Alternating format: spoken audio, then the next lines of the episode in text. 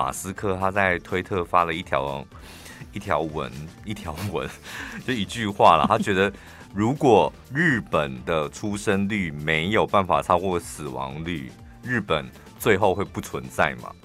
他说这个对世界来讲是巨大的损失。重点是马斯克他旗下的那个特斯拉。他二零二一年就是去年开始，就是启动了代替人力的擎天柱。什么东西？几根几根条啊吗？它就是一个人形的机器人，但是它的名称叫擎天擎天柱。它哪来的 idea？就可以把任何东西顶起来吧？对啊，顶天立地可能很高很大吧？好嗨哦！预计打算在二零二三年完成原型，完成了哈。哦，所以他现在是打算要开发这个机器人。现在开始动手细化的。马斯克然后做很多的机器人，但做机器人日本人不是也很厉害？对，日本很厉害，我看过好多个。对他们有那个。就因为无人饭店呐、啊、那种，就是因为真的人太少，所以他们现在请不到人，只好用机器人来做，尤其各方面的服务业。我我看到网络上有一个那个影片，是介绍特斯拉的柏林工厂，德国柏林工厂，他用一个无人机就一镜到底拍整个柏林工厂，三分钟还是四分钟吧。从车内，然后开始飞飞进去，反正它就飞那一圈，刚好就让你看到一台车它如何做成的。哦，我跟你讲，飞三四分钟，所以你想看那个工厂有多大？嗯，它就这样飞飞飞，很快飞这样，从一台车，然后从无到有，这样康康康康康就做出来，然后你就发现，没几个人，真正没几个人，大部分都是机械手臂，就是。夹起来，然后放进去，扣，然后拴螺丝什么，大部分你看到都是机械手臂，嗯，真的没有几个人，只有一个人，就是两个人这样经过每一台机器前，然后看一眼，这样确认一下，稍微做个品管这样。真的哎，就是你就想说，天哪，以后就是需要人的地方真的越来越少了。所以想来想去。人类在这地球上唯一的意义，不就只有传宗接代吗？就越生囝，然后继续让地球最重要的是，真的就是传宗接代，就是在地球上继续唯有人维持有这个人类这个物种的存在，就这样子而已。所以以后传宗接代变成是全世界最珍贵而且最最重要的一件事，是吧？啊，不然你。你赚再多钱有什么用？你那个国家经济再好又有什么用？也不可能再好啊！波浪你怎么再好？嗯，是吧？所以晚上邀请老婆的时候要说：“老婆来吧，我们来为咱们的国家干点事儿。”不要啊？为什么？你领那一点薪水是要干什么事？还为国家嘞？先问问你自己吧。立刻软掉。哎、欸，真的，我觉得这是政府很。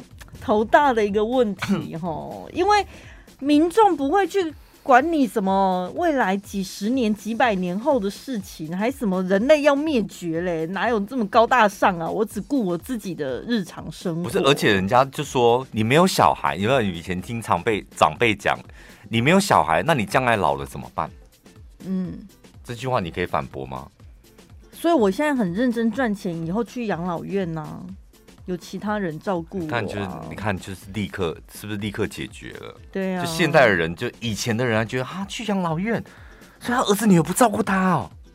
现在拜托你要去养老院还是有钱人嘞、欸？嗯，而且我们，我们有一个他，我忘记是哪里的听桃园还是哪里的听众朋友，他说也是听到我们在讲那个什么顶级的养老村嘛。他说他是在里面工作的，他说小潘就是你讲的价钱太便宜了、哦。而且那个价钱早就已经在我们养老村早就没有了，嗯、而且现在那种一个月十几二十万早就订光光了。啊，好像又要更努力工作了。因为我觉得最辛苦、最辛苦的不是说没有人照顾你，最辛苦的是我们会活很久。当然当然，又不是说哦六十五岁或者是七十二岁洗干搞的拜拜，照那个平均年龄，我们通常都比平均年龄还要活更久。而且我跟你讲，经历过疫情这一段，大家会活更久，你相信我，抵抗力变更强，是不是？一来就是一定会的啊，就是你看现在全世界，你到底谁恢复正常了？没人恢复正常啊。对。对有了，你说美国他们现在都不戴口口罩什么，嗯，但是还是有一些人是很严谨的嘛，是吗？有一派的人他是共存的，有一派的人他还是会戴口罩啊、洗手啊、注意卫生啊。嗯，光是这三件事就可以让哦，对，你不觉得就是你，少掉很多染病的机会？不只是这个 COVID-19 而已，像那个医院也有统计，包括小朋友的肠病毒也好、流感也好。真的是少了很多染病的机会，所以你讲的真的那个困扰是的确、嗯，对啊，就你你现在只要担心你会越活越久，好无聊哦，因为你越来越老，你身体机能一已经越来越退化了，你就剩一口气在那里，可是你什么事都不能干，你不觉得就活着很无聊？可听众朋友，你们有没有觉得以前的？六七十岁跟现在的六七十岁真的天差地别，嗯，是吧？嗯，川普也是七十几岁的人了吧？拜登也是，拜登就真的很像七十几岁的人，他真的就像是一个很老的老人。因为他的就反应还有什么眼神也空洞，然后整个人就是我不知道，他就真的实实在在的老人。这两个就是一个很大的对比嘛，就是现在应该大部分人可能都会像川普这样子，年纪虽然数字一直增加，但是你外表看起来你还是充满健康活力的。他的外表看起来不健康，但他其实 他整个人就动力十足，你有没有觉得？嗯，对。你你现在。我们不要讲那个离我们这么远的，你观察你身旁的，比如你的老板、你的长辈，嗯，是六七十岁，那真的每个人看起来都活力十足，而且很少人要说说要退休。对啊，有时候我们看看我们的公司里的前辈什么的，平常都不会注意到，嗯、但仔细认真算一下就，就算一下年纪是不是？呜、呃，年近半百又如何？现在半百真的没什么了。对啊，我今天看那个陶晶莹的直播，他就是突然间有感而发，就跟他的粉丝聊天，粉丝就问问题这样，然后一个粉丝就问到：“那你对于现在的疫情，你有什么想法，或是有什么可以鼓励我们的话？”这样，然后陶晶莹说：“太好了，终于有人问我，我就一直很想讲这个，自己讲的怪怪的，终于有人问了。”然后接下来大概半小时，他全部在讲疫情。怎么会自己讲？有什么好、哦？因为他他有 他有点感慨。嗯，他是说，就刚开始他也觉得来了就面对，就疫情啊，就是有点像是我们人生的挫折。他来了，我们就面对他嘛。然后政府怎么规定，我们怎么走，这样。嗯。但他说，一年过去。两年过去，他就发现好像这个社这个世界在鼓励大家躺平，是吧？嗯。你待在家里，然后减少群聚，不必要的外出，好像就是是一个最安全的方法。就前两年，他说我耍废，我也耍了两年了，哎，他说想想好可怕。他说疫情，我当然知道，就是有些人会很害怕，也很严重。但是你要我在面对我的第三年，我打告诉我我可能即将再躺平下去，我很痛苦。嗯，他说我也知道该做些事嘛，所以他也做一些事情，绝不能够让这样躺平下去。所以呢，他办了一个小型的演唱会，然后开了一个呃餐厅在百货公司的美食街，演唱会延期了。然后现在不知道什么时候办，不知道，我都准备好，我不知道我什么时候可以开我那一场演唱会。然后呢，我那个麻辣烫的生意掉了四成，嗯，没有办法，这都是没有办法，你自己不能够掌控的事情。他说：“你们会想问我说，那怎么办？不能怎么办？我 最无力的就是这种，嗯，就是你明明知道说。”哦，你可以做得更好，你要更努力，但努力没有用啊，这是全世界最可怕的一件事。努力没有用，你现在到底要努力什么？不知道哎、欸，因为我躺平是躺的蛮舒服的。做生意的人啊，真的对他们来讲是很辛苦。你看小吃，然后餐厅服务业，那是真的很辛苦哎、欸。我问我朋友，就是他说，我就说这一次应该没有像去年这么严重了吧？嗯，他说谁跟你讲的？然后我说啊，不然影响多少？六成，一个月一个月的营业额就影响六成。我想，我的天，要是我是老板，就是。我的薪水减六成，我立刻死亡。你看，就你的薪水哦，下个月减你六成，硬着头皮也是得做吧？如果我们身为职员，你真的硬着头皮你也得做，总比你的收入直接变成零来的好吧？我家那边有一间很好吃的饺子店，真的是我目前吃过最好吃的。然后它本来是餐车，后来才租了店面开始营业。然后这两年呢，今年年初的时候，他就在脸书公告说，因为那个店面的房东要涨价，他成本真的 cover 不过去，所以他决定要先暂时歇业了。然后未来也不知道会怎么样，他也可能也有一些事情没办法克服，再回去跟以前一样做餐车，所以这间店就没了。哎，嗯。然后下面就有很多老顾客就回应他说。现在这种时机，房东还想要涨价，他是头壳坏掉吗？他现在才涨的话，就不会有人想要租啦。嗯，他还以为他是什么黄金店面吗？巴拉巴拉很多这种话。今年过年前大概一月的事的事情嘛，你看到现在五月了，到现在那个店面还空在那里，嗯，真的就没人要租。然后我就想说，这样不就两头空吗？你看房东没收入了吧？然后那个饺子店也没了，就他们两个是双输哎，没有双输啊，因为房东他就是要租，因为大家都知道去年就是房价很好，一直到现在还是房价很好啊，所以我当然要涨你房租啊。可是他这样租不出去啊，他还空在那里哎。我没差，因为真的，我跟你讲，那一个月那个店租一个月是能付多少钱啊？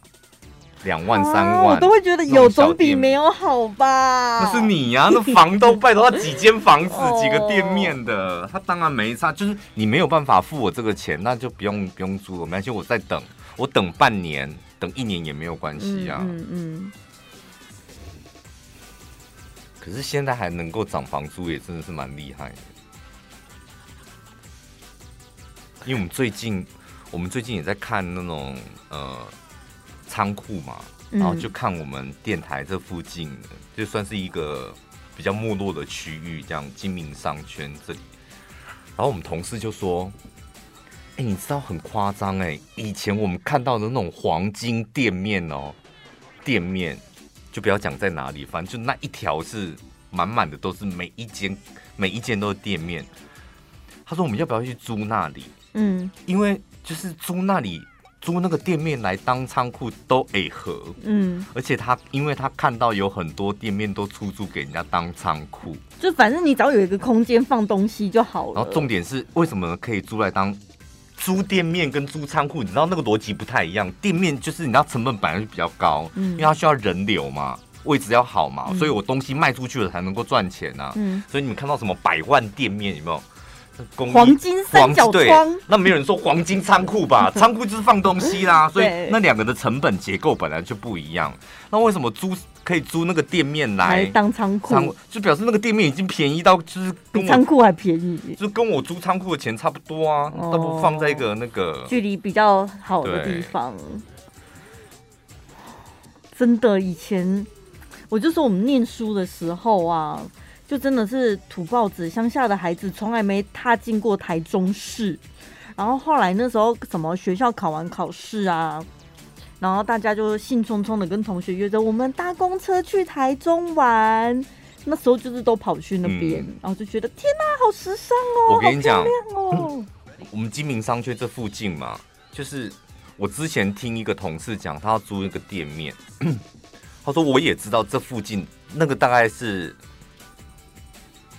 六七年前的事，他说我也知道租这里店租贵，一个月可能要店面嘛，一个月要七万，六七年前哦，一个月七万。嗯，他说但是因为这里人流量，我的生意可以 cover 得过来，这样。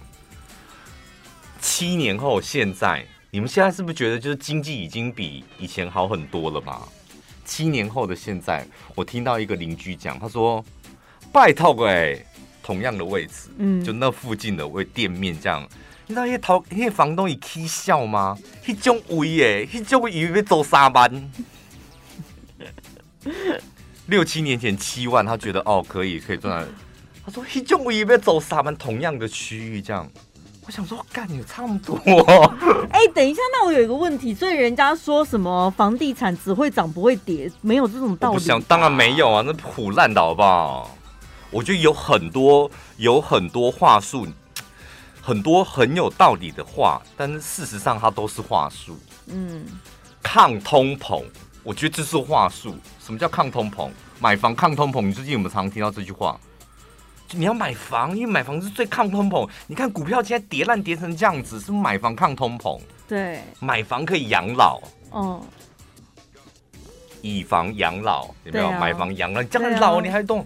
啊、我觉得个人来讲的都话术。为什么听起来很有道理耶？当然，就是所以那些你，你要怎么突破它？那没有什么，那没有什么突不突破啊，就是。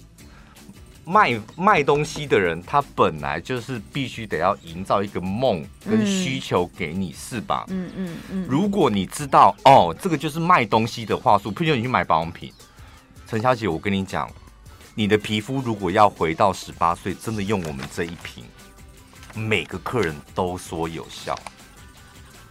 你知道他在卖东西，所以他必须得要这样讲，是吧？对。但是如果你如果你误以为说，他讲的话真的很有道理，譬如说他卖你房子，他今天跟你讲说买房抗通膨，买房子，房子是全世界唯一一个不会贬值的东西，是不是骗人？你信以为真的是最可怕。你不把它当话术，你觉得哦，我跟你讲这是道理，我让他惨了。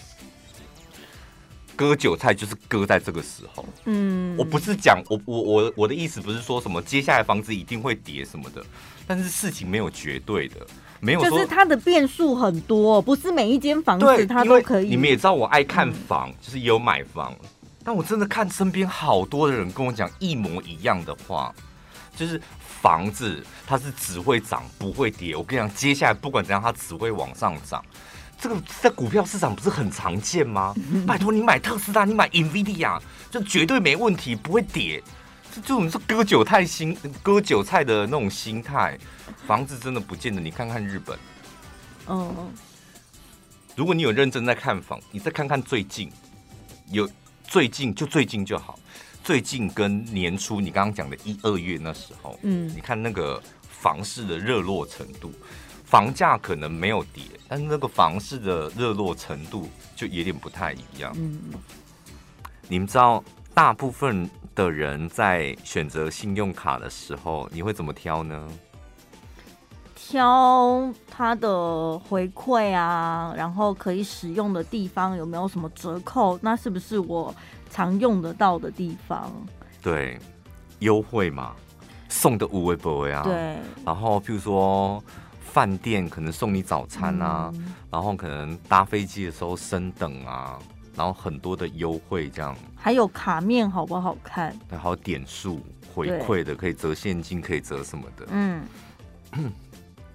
那你知道这些福利都是谁给你的吗？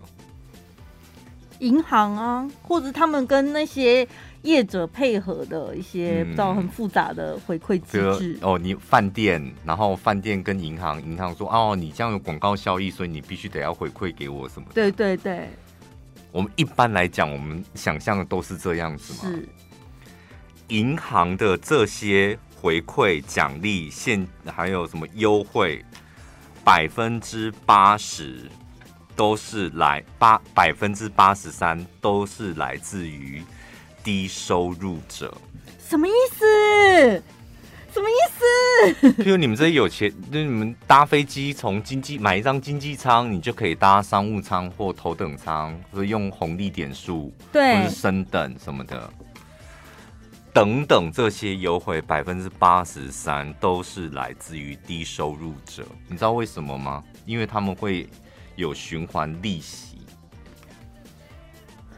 哦，所以银行的收入大部分都是你这种每个月刷多少缴多少，对于银行来讲是一点都不重要的客户啊。你有必要这样羞辱人吗？我们都是啊，是吧？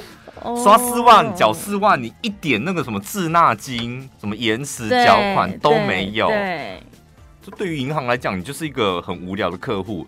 但你偶尔只缴最低应缴金额。循环利息也来了，十趴、二十趴这样，十几趴，现在没有二十趴了，嗯、大概十五趴这样。嗯，嗯这个就是他们的收入来源呐、啊。然后这些收入来源赚多了，然后有没有越赚越多的银行，他才有办法去回馈给他的高端客户。嗯，哦，你一般的饭店只要五千块，办我们家的信用卡高端客户，你住一晚只要三千块。因为有一些缴不起那个循环利息的，他有滞纳金，有利利扣扣什么的。很残忍吧？所以理财很重要。你刚刚讲的说我们的优惠都来自低收入者，害我突然知道一瞬间心里满是罪恶。哎，罪恶什么又不干你？就以为是我们花越多，他们可能会被压榨越多，越越穷或什么。后来发现哦，原来不是这个意思。不是，吓死我了。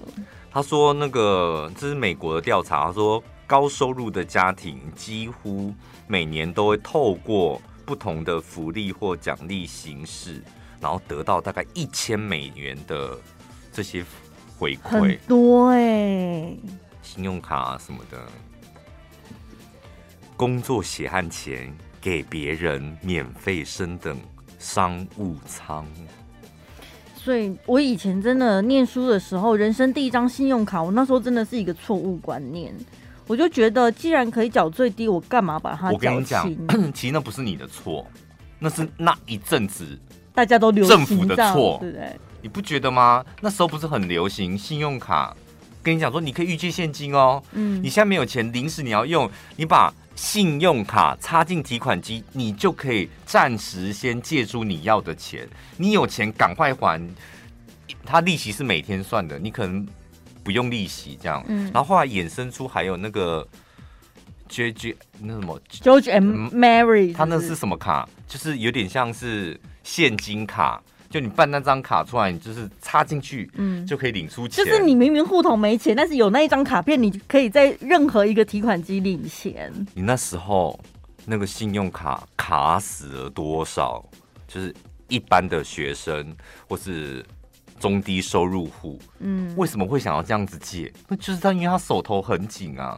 然后开始他发现说，哎、欸，那我就周转一下，周转一下缴不出来，好险我还有另外一张信用卡，那我再用另外一张信用卡再周转一下。卡死，那真的很恐怖，那一阵真的是卡死超多人，一个超大的漩涡。然后我后来就是发现，为什么我的钱永远永远都还不完？嗯，我本来有一阵子还没有意识过来的时候，我还想说，哎呀，就是因为我没有做记账，我自己钱花太多透支或什么。后来发现好像不是这样哎、欸，怎么永远还不完？明明我是一个很幸运没有学贷的人，却搞到自己背卡债。然后是一直后来到了全国广播上班之后，慢慢的好不容易把那一些钱还完了之后，我真的是松了一口气，我才知道哇，什么叫做债务把它清空了，还清的那个心情。然后我立刻把那张卡片剪掉。你一辈子都还不完的啊，你想想看，你借一张 四万五万的，那时候利息是二十趴。欸好高哦，是吧？那 那时候那时候信用卡的循环利息就是二十趴、十七、十八、二十这样，你再用另外一个二十趴去还它，你你一辈子当然都还不完，你永远都还不完。嗯，所以同样的观念是吧？钱都还不完，如果同样的观念，你把它放在投资市场或是你的理财，你的钱就会赚不完。你懂那个意思吧？人家说的复利就是这样啊。对啦，复利用在运用在负债上面，你就是一辈子就是底层穷人。那如果你可以把它应用在你的理财，你才有办法。很简单，但是那又是另外一门课题了。那为什么你花钱就很简单？你在背卡债的时候你就很简单，很简单啊！你就是这样一直背一直背啊。花钱不用做功课啊，但是投资理财不是要选标的？当然当然，对啊，赚钱的赚钱哪有轻松的，就是得要。但是我刚刚说的是概念，嗯，就是那个复利就是有点。你看，每个人都被复利的卡在压的喘不过气，曾经有过吗？那你想想看，如果哪一天你被你赚钱的投资报酬率，我好想被压的，我也喘不过气，怎么办？好想被他压哦，所以才说理财很重要嘛，多多少少就是要去接触一下。今天一整集就是都非常的。都跟钱有关系，是不是？对，要不然你再想想我们前面讲的，你只会越活越老，那钱不就是很重要吗？对，对不对？我觉得讲买房，听众朋友好像都很有兴趣。嗯，我们不是讲买房，而是讲说房地产，就是现在这几这一两年，大家得到的讯息都是房地产好像可以稳赚不赔。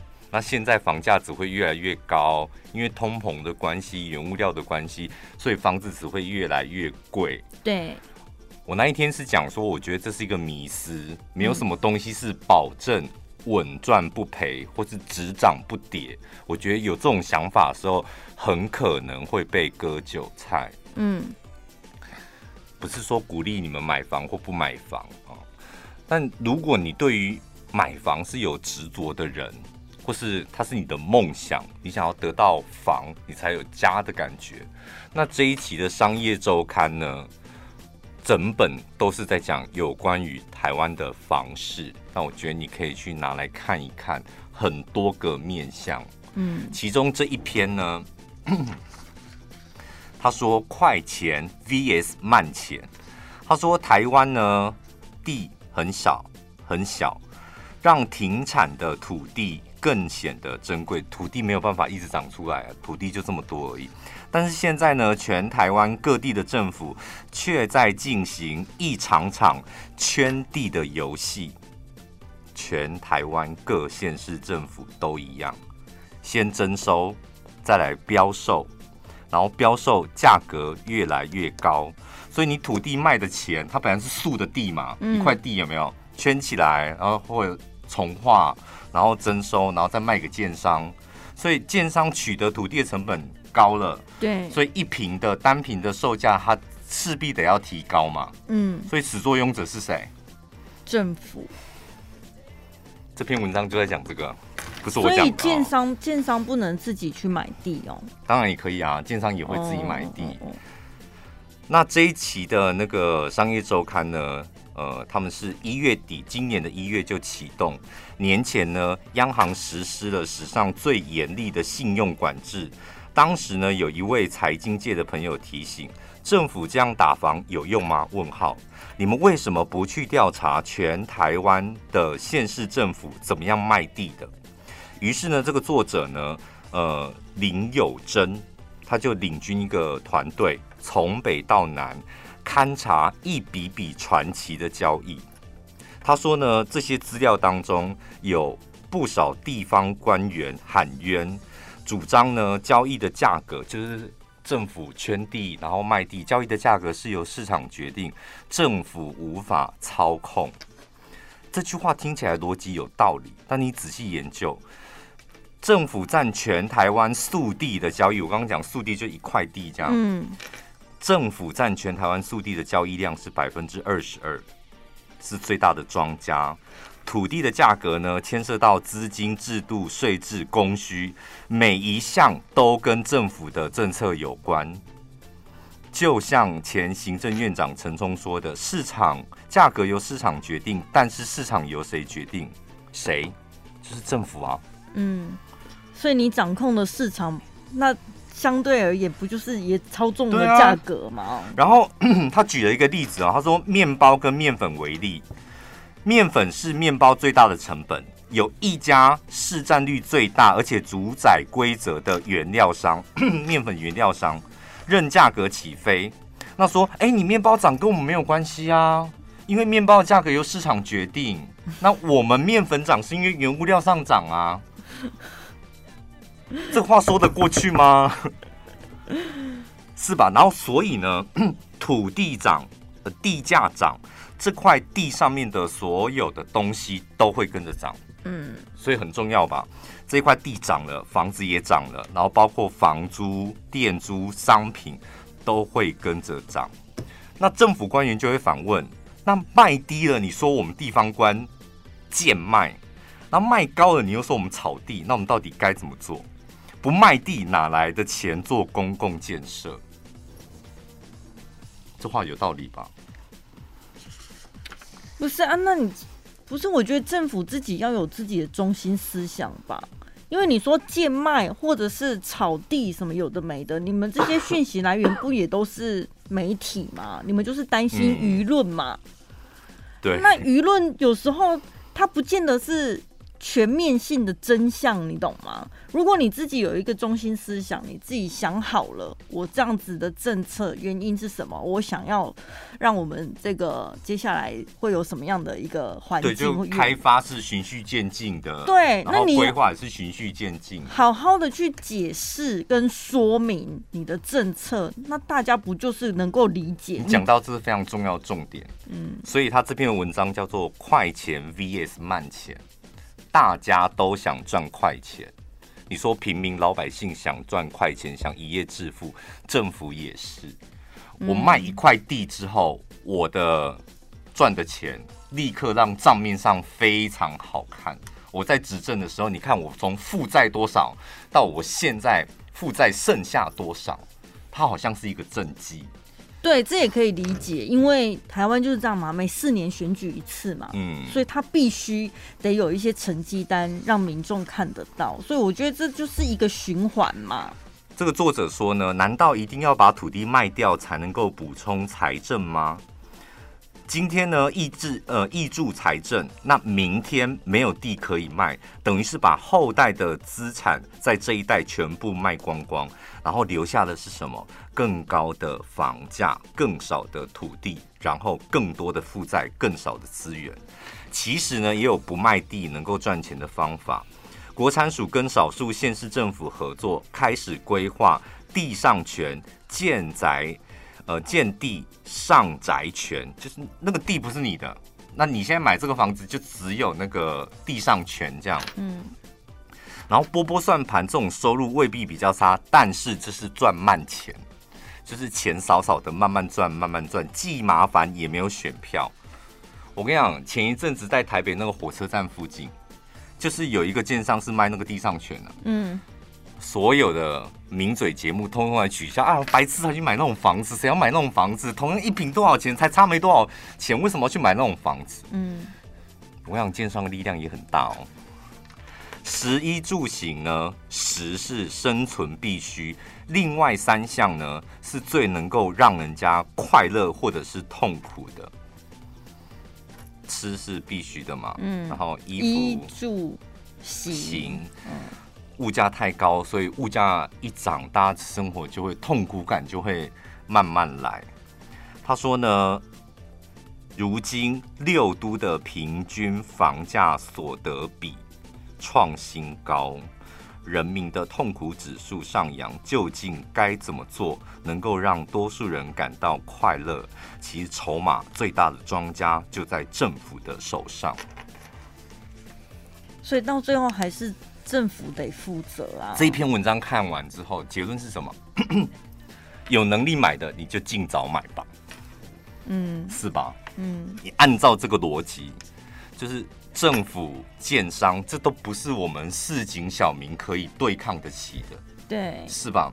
政府他会征收标售，然后建商就开始拿到他的地之后开始盖房子，你想想看，这个循环谁打得破？嗯。所以，如果你是那种辛苦工作，你为了买房，然后你的梦想就是买房，然后你觉得买了房有一个家的感觉，那我真的觉得你也不要觉得现在好贵哦，将来我觉得很大的几率会更贵。所以，如果你想买房的，就是时间越早，当然获利的机会就是站在你这边，但是不买房也不会怎么样，就是不要被那种你知道老旧思维给捆绑住。嗯，你都几岁了，你还没有房，你还租房子，那是别人的想法，你开心怎么过？那个有一个那个名嘴叫做什么？朱学朱学恒宅神吗？哦，宅神宅神，嗯、他到现在他还是租房子啊。嗯，但是他一个月的租金是五万块哦。他说我住五万块很好啊，你可以一个月租五万块吗？还有那个王思佳之前也是，他说我觉得租房子很好啊，嗯、因为。我需要大一点的空间，那么大我又买不起。嗯，就在台北市，他可能需要个一百平，他说我买不起，所以我只能租房。但租他可以租得了。对，然后人家问他说：“那你一个月房租多少？”我一个月房租才十万。他是租商办是不是？透天，透天啊，哦、透天，对，别墅那种，一个月十万。嗯，嗯，所以。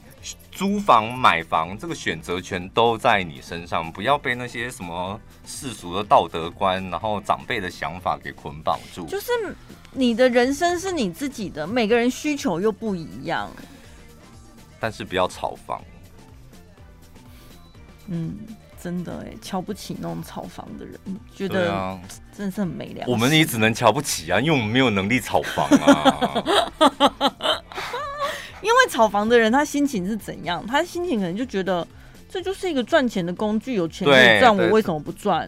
啊，本来就就像你买股票一样啊，啊你买股票也希望它涨吧？而且我也没犯法啊。对啊，你投资事业不是希望赚钱吗？啊，我只是投资房地产啊。那炒是什么意思？市场是他们自己决定的，又不是我能操控的。所以我跟你讲，就是这种这种话题，你真的也不要跟人家争论，因为完、嗯、完完全全到底该买房该租房，然后什么？政府协助炒房哦，你们那些建商都是黑心建商，就是，然后你买那么多房就是要炒房，这一辈子都炒不完。他真的没有什么单一标准答案。房子这件事就是回归到我觉得最初始、最初始的需求论，你的需求到底是什么？嗯，这样就好了。